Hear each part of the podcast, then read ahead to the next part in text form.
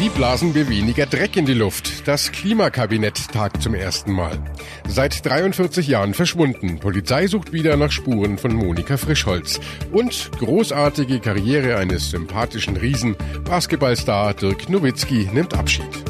Besser informiert aus Bayern und der Welt. Antenne Bayern. The Break. Willkommen zum Nachrichtenpodcast von Antenne Bayern. The Break ist die Auszeit für mehr Hintergründe, mehr Aussagen und Wahrheiten zu den wichtigsten Themen des Tages. Es ist Mittwoch, der 10. April 2019. Redaktionsschluss für diese Folge war 17 Uhr. Ich bin Antenne Bayern Chefredakteur Ralf Zinno. Die Kids der Fridays for Future Bewegung rufen es uns jeden Freitag in Erinnerung. Den Klimawandel ausbremsen, jetzt sofort. Das ist eine der drängendsten Aufgaben unserer Zeit. Heute hat in Berlin zum ersten Mal das sogenannte Klimakabinett getagt. Bundeskanzlerin Merkel hat Umweltministerin Schulze und weitere Fachminister um sich versammelt, die einen Beitrag dazu leisten sollen, dass wir den Ausstoß von Treibhausgasen drastisch verringern. Dabei geht es um die Bereiche Verkehr, Energiewirtschaft, Industrie, Landwirtschaft und Gebäude. Und Umweltministerin Schulze hat schon einen ersten Entwurf für ein entsprechendes Klimaschutzgesetz vorgelegt. Wir müssen in diesem Jahr äh, im, durch das Kabinett mit allen Maßnahmen, mit allen Gesetzen, die wir brauchen, das wird gar nicht nur ein Gesetz sein, sondern wir werden ja im Verkehrsbereich, im Gebäudebereich, äh, im Energiesektor verschiedenste Gesetze und Maßnahmen brauchen, äh, die wir auf den Weg bringen. Und das Ziel ist, alles in 19 äh, durch das Kabinett zu bringen, also alles sozusagen auf den Weg zu bringen, äh, weil es muss jetzt gehandelt werden. Wir haben klare Vorgaben äh, der EU, wir haben Verträge geschlossen und jedes Jahr, was wir da verpassen, wird dazu führen, äh, dass wir eben Verschmutzungsrechte sozusagen bei anderen Staaten äh, kaufen müssen. Das wollen wir nicht. Das wollen wir möglichst vermeiden. Deutschland galt beim Klimaschutz mal als Vorreiter, hat diese Rolle aber längst verloren. Bis zum Jahr 2020 hatte die Bundesregierung sich das Ziel gesetzt, 40 Prozent weniger Schadstoffe in die Luft zu blasen im Vergleich zum Jahr 1990. Dieses Ziel hat sie längst aufgegeben. Jetzt wird das Jahr 2030 angepeilt. Bis dahin sollen unsere Treibhausgase um 55 Prozent verringert werden. Umweltministerin Schulze fordert ihre Kollegen, also Verkehrsminister Scheuer, Wirtschaftsminister Altmaier, Agrarministerin Klöckner, Wagner und Bauminister Seehofer dazu auf, eigene Konzepte für weniger CO2-Ausstoß vorzulegen. Wir müssen die deutschen Klimaziele äh, auch wirklich erfüllen. Das müssen wir gemeinsam tun äh, als Kabinett. Jeder hat da einen Teil der Verantwortung äh, zu tragen. Und die Ministerin will aufs Tempo drücken. Die Vorschläge müssen jetzt möglichst schnell entwickelt werden. Alle Ministerien wissen das ja auch schon länger und arbeiten ja auch schon an ihren Maßnahmenprogrammen. Und deswegen wird es Ende Mai äh, eine längere Sitzung geben, wo wir einmal uns einen Überblick über alle Bereiche auch äh, verschaffen werden. Und dann geht es über den Sommer weiter äh, mit, mit Sitzungen. Die Kollegen Scheuer und Co. sind von den Forderungen der Umweltministerin allerdings nicht besonders begeistert. Und deshalb äußerte zum Beispiel Grünen-Fraktionschef Anton Hofreiter im ZDF Zweifel, ob den Worten auch tatsächlich Taten folgen werden. Ich habe da so ein gewisses Déjà-vu. Ich kann mich erinnern, 2005, 2006, als Frau Merkel in ihrer berühmten roten Jacke sich vor Eisbergen gemeinsam mit Herrn Gabriel fotografieren lassen wollte, hieß das schon mal. Inzwischen sind fast 14 Jahre vergangen. Es ist fast nichts Relevantes passiert. Jetzt ist wieder viel davon die Rede. Wir würden gerne noch vor der Sommerpause ein paar Maßnahmen sehen und nicht immer nur schöne Worte. Und Hofreiter hat genaue Vorstellungen, was jetzt getan werden müsste. Und zum Beispiel äh, muss die Bahn endlich ertüchtigt äh, werden. Dann des Weiteren muss man endlich dafür sorgen, dass die Ladesäulen wirklich ausgebaut werden. Dann des Weiteren muss man bei der Landwirtschaftsbereich endlich die Tierzahlen runter. Das hätte auch noch andere gute Effekte. Und Herr Altmaier müsste das total Chaos, das er immer weiter befördert, im Energiebereich endlich beenden. Man könnte zum Beispiel den Deckel erhöhen für den Ausbau der Offshore-Windkraft. Da waren wir schon mal bei 25 Gigawatt. Im Moment sind wir bei 15 Gigawatt und jetzt wird darüber gestritten, ob es vielleicht 17 oder 18 Gigawatt werden. Das heißt, immer wenn es um die Details geht, ist es eher schlimmer als wie besser. Warten wir ab, wie es diesmal wird. Bundeskanzlerin Merkel hat heute jedenfalls ein Versprechen abgegeben. Und die abschließende Entscheidung ist nicht getroffen, außer einer Entscheidung. Und diese Entscheidung heißt, wir verpflichten uns und das auch durch gesetzliche Maßnahmen, die Klimaschutzziele 2030 vollumfänglich einzuhalten. Jeden Tag verschwinden Menschen, auch bei uns in Bayern. Die meisten tauchen kurze Zeit später wohlbehalten wieder auf, aber leider nicht alle. So wie die zwölfjährige Monika Frischholz aus Flossenburg in der Oberpfalz. Das Mädchen ist vor fast 43 Jahren verschwunden. Seitdem gibt es von der Schülerin keine Spur. Bis jetzt. Nach neun Hinweisen hat die Polizei diesen Fall wieder neu aufgerollt. Ein Rückblick. Es war der 25. Mai 1976, als Monika Frischholz am Nachmittag ihr Elternhaus am Rand von Flossenbürg verlässt. Zuvor hatte sie noch ihre Hausaufgaben gemacht. Sie ging aus dem Haus und traf sich mit ihren Freundinnen zum Spazierengehen. Ein ganz normaler Nachmittag. Zumindest scheint es so. Als die Mädchen die Froschau in der Nähe des Hornmühlweihers erreichen, verabschiedet sich Monika von ihren Freundinnen. Angeblich wollte sie sich später noch mit einem Jungen treffen. Sie verschwindet in Richtung Bahnhof und kommt nie wieder zurück. Alle Bemühungen, Monika zu finden, scheitern. Der Fall geht durch ganz Deutschland. Im Mai 1977 berichtet Aktenzeichen XY darüber. Gesehen wurde Monika zum letzten Mal als sie in Floss in einen solchen zitronengelben Personenwagen eingestiegen ist. Vermutlich einen Opel Kadett, dessen Kennzeichen mit LÜ begann, der also in Lüdenscheid oder Lünen zugelassen sein müsste. Diese Spur wurde von der Polizei wenig später wieder verworfen. Doch bis heute sind sich Florian Beck und seine Kollegen von der EG Froschau sicher. Wovon wir ausgehen, ist, dass die Monika Frischholz Ende der 70er Jahre ermordet worden ist. Und wir möchten natürlich die Monika finden. Mehr als 40 Jahre nach dem Verschwinden von Monika geht die Polizei scheinbar einer sehr konkreten Spur nach. In einem Waldstück, keine fünf Kilometer von ihrem Elternhaus entfernt, graben die Ermittler und werden fündig. Am ersten Tag unserer Grabungen wurde ein Auto gefunden. Wir haben das bereits durch unsere Ermittlungen dort vermutet. Es handelt sich um einen VW Käfer. Wie er im Zusammenhang mit dem Verschwinden der Monika Frischholz stehen kann, das müssen jetzt erst unsere Ermittlungen klären. Wird der Fall Monika Frischholz nach 42 Jahren geklärt? Finden die Ermittler dort, wo der ominöse VW-Käfer lag, auch sterbliche Überreste von dem damals zwölfjährigen Mädchen? Oder war doch alles ganz anders? Eines ist klar, ihre Familie wird niemals mehr erfahren, was passiert ist. Monikas Bruder starb erst Anfang Februar. Er war der letzte lebende Angehörige des Mädchens. Bayern-Reporterin Tanja Hugger berichtet für uns aus der Oberpfalz. Die Polizisten haben nach dem Fund dieses VW Käfers ja weitergegraben und Knochenstücke entdeckt. Wissen denn die Ermittler schon, ob sie etwas mit dem Fall Monika Frischholz zu tun haben könnten? Ja, also der Gerichtsmediziner vermutet, dass es sich bei diesen Knochen um tierische Knochen handelt. Allerdings sind das nur sehr kleine Stücke, die vermutlich viele Jahre hier in der Erde gelegen sind. Und daher ist es auch für so einen erfahrenen Spezialisten sehr schwierig, ohne Untersuchungen im Labor eine hundertprozentige Aussage zu machen. Ein Ergebnis dieser Tests wird es aber wohl erst in ein paar Tagen geben. Und Tanja, was wissen die Ermittler denn über diesen VW Käfer, der in dem Waldstück vergraben war? Ja, also dieser türkisblaue Wagen wurde wahrscheinlich in den 70er Jahren dort vergraben, also genau in der Zeit, als Monika verschwunden ist. Zwei Aufkleber auf dem Wagen, die lassen zumindest darauf schließen. Das Auto wird jetzt kriminaltechnisch untersucht. Vielleicht finden die Ermittler ja sogar DNA-Spuren, die zum Mörder von Monika führen. Das wäre gar nicht so unwahrscheinlich, denn die Polizei hat ja genau zu diesem Käfer einen konkreten Hinweis aus der Bevölkerung bekommen. Und genau deshalb haben die Polizisten auch hier in diesem Waldstück gegraben. Aber bisher wissen die Ermittler nicht, wem dieses Auto gehört. Gleich in der Nähe haben die Polizisten auch ein uraltes Autokennzeichen aus der Region ausgegraben. Der zugehörige Fahrzeughalter ist aber bisher nicht bekannt. Da laufen noch die Ermittlungen. Die Grabungen der Polizei sind da jetzt unterbrochen. Wie geht's in dem Fall jetzt weiter? Die Polizei hat in dem Wald unter anderem viele Plastiktüten, viel Müll und auch Stofffetzen gefunden. Das alles wird jetzt in einem Labor genauestens untersucht. Dazu sind weitere Hinweise aus der Bevölkerung eingegangen. All diese neuen Infos werden systematisch abgearbeitet.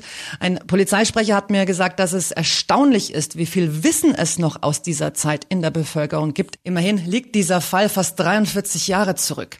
Und daher hoffen die Ermittler, dass die Menschen auch weiterhin alles mitteilen, auch wenn es noch so unwichtig erscheint. Monikas Eltern und ihre beiden Brüder sind mittlerweile tot. Dennoch will die Polizei unbedingt herausfinden, was mit dem zwölfjährigen Mädchen damals passiert ist, denn Mord verjährt nicht. Ein herausragender Basketballspieler, ein großer Sportsmann, ein einzigartiger Botschafter unseres Landes, ein Sportler, wie es ihn nie zuvor gegeben hat, im wahrsten Sinne des Wortes, ein Riese. Das sind nur einige von vielen Abschiedsworten und Dankesbotschaften, die heute an Dirk Nowitzki gingen. Der aus Würzburg stammende Basketballstar hat am frühen Morgen unserer Zeit in den USA sein letztes Heimspiel bei den Dallas Mavericks absolviert und dann das Ende seiner beispiellosen Karriere verkündet. Ein echter Gänsehautmoment. Uh, as you guys might expect, uh, this was my last home game. Uh, Ihr habt's wahrscheinlich erwartet, das war mein letztes Heimspiel. Ich versuche gerade meine Yoga-Atemübungen, aber es funktioniert irgendwie nicht. Das ist für mich ein sehr emotionaler Moment. Ich sage Danke an das Team, nicht nur für heute Nacht, sondern für die ganzen 21 Jahre. Danke an alle Fans. Es war ein Wahnsinnsritt. Ich danke euch allen. It's been an amazing ride and thank you guys so much for coming out. Antenne Bayern-Reporter David Riemer. Viele haben ja geahnt, dass Dirk Nowitzki seine Profikarriere beenden wird. Er war ja quasi auf Abschiedstour in dieser Saison. Trotzdem fühlten sich viele in der vergangenen Nacht dann doch überrascht. Ja, das stimmt. Selbst Nowitzkis Teamkollegen von den Dallas Mavericks haben vorher nichts gewusst. Maxi Kleber zum Beispiel, der sagte dazu nach dem Spiel. Nee, wir wussten das wirklich nicht. Also er hat es noch nie gesagt. Von daher waren wir alle, glaube ich, überrascht, als er ihm gesagt hat, das war sein letztes Heimspiel. Man ist davon ausgegangen, aber das war das erste Mal, dass er es gesagt hat. Dirk Nowitzki ist 40. Dass er in dem Alter Schluss macht, ist doch eigentlich auch irgendwie verständlich. Na klar, zumal er in dieser Saison ja lange Zeit Probleme mit seinem Fuß hatte nach einer Knöcheloperation. Erst Ende letzten Jahres konnte er wieder spielen, er wurde von seinem Coach aber immer wieder geschont und blieb da auch draußen. Er kam dann immer wieder als Auswechselspieler rein. Ja, und Dirk Nowitzki selbst sagt zu seinem Gesundheitszustand. Ich glaube einfach nicht, dass, dass der Fuß noch mal eine Saison hält. Ähm, dass noch mal 82 Spiele gehen, die Trainingseinheiten, Trainingscamp. So gerne ich auch noch mal spielen würde für die Jungs. Deshalb Respekt vor der Entscheidung. Tja, und was kommt jetzt nach seiner Basketballkarriere? Wie geht's jetzt für ihn weiter? Na, auf jeden Fall will er viel mehr Zeit mit seiner Familie verbringen. Klar, als Profisportler blieb ihm da in den letzten Jahren nicht so viel Zeit. Nowitzki hat mit seiner schwedischen Ehefrau Jessica drei Kinder. Und darauf freut er sich am meisten nach seiner Profikarriere. Dass der Druck weg ist, im Sommer mal nichts zu machen, Eis zum Frühstück essen, eine Pizza zum Frühstück zu essen, einfach mal einfach mal gehen zu lassen, schlafen, reisen. Ja, und Skifahren will Nowitzki auch. Das hat er wohl seit über 25 Jahren nicht mehr gemacht, klar wegen der Verletzungsgefahr. In den USA ist Dirk Nowitzki ja längst ein Superstar. Na und wie? Zig Rekorde hat er gebrochen. Einer seiner sportlichen Höhepunkte ist garantiert der Titelgewinn vor acht Jahren in der NBA mit den Mavericks. Übrigens sein erster und einziger Titel in der Liga. 2007 wurde er als wertvollster Spieler ausgezeichnet. In der ewigen Punkte-Bestenliste überholte er gerade erst Legende Chamberlain. Dann hat er etliche Mal am All-Star-Spiel der besten und beliebtesten Profis der NBA teilgenommen. Deshalb lieben ihn die Fans und nicht nur die der eigenen Mannschaft, sondern auch die von anderen Vereinen. Das konnte man auch während seiner Abschiedstour in den letzten Wochen sehen. Es gab immer wieder minutenlang Applaus und Dirk Nowitzki Sprechchöre von den gegnerischen Fans bei den Auswärtsspielen. Das war einfach mega. Ja, und einer der berühmtesten Fans von Dirk Nowitzki hat sogar mal im Weißen Haus gewohnt, Ex-Präsident Barack Obama. Er hatte die Dallas Mavericks in Washington empfangen, um ihren zum NBA-Titel des Jahres 2011 zu gratulieren. Und er amüsierte sich sichtlich über diese Gesangseinlage von Nowitzki.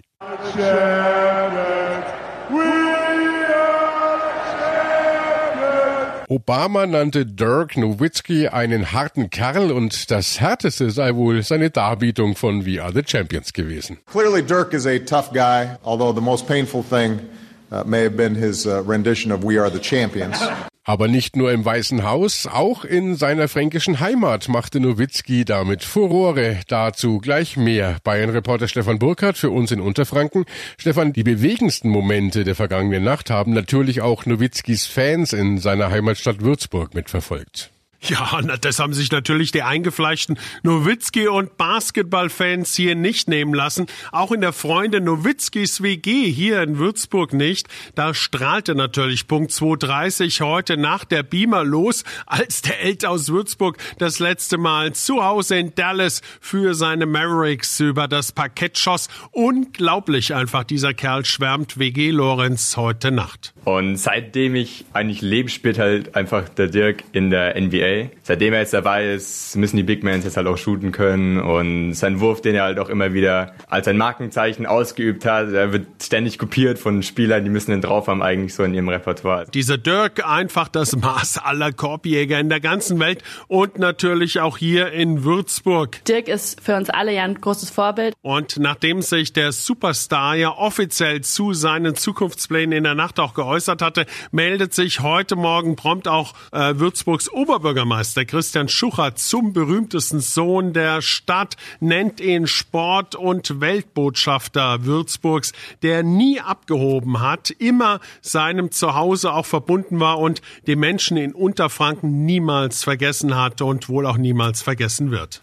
Apropos kaum ein Sportler ist in seiner Heimatstadt so beliebt wie Nowitzki. Da gab's ja auch diesen legendären Empfang in Würzburg Ende Juni 2011, als er gerade zum ersten Mal NBA-Meister geworden war. Das kann man wohl sagen. Da waren ja über 15.000 aus dem Häuschen, Franken aus dem Häuschen wohlgemerkt, die Stadt außer Rand und Band und immer hat äh, Dirk Nowitzki Hände geschüttelt, Selfies gemacht, bei 30 Grad im Schatten unzählige Selfies, ist durch die halbe Stadt marschiert und gefahren worden. Und dann der Jahrhundertempfang an der Residenz, abertausende Basketballfans und auch hier Nowitzki, der begnadete auch Rockstar, legt los. Mama, die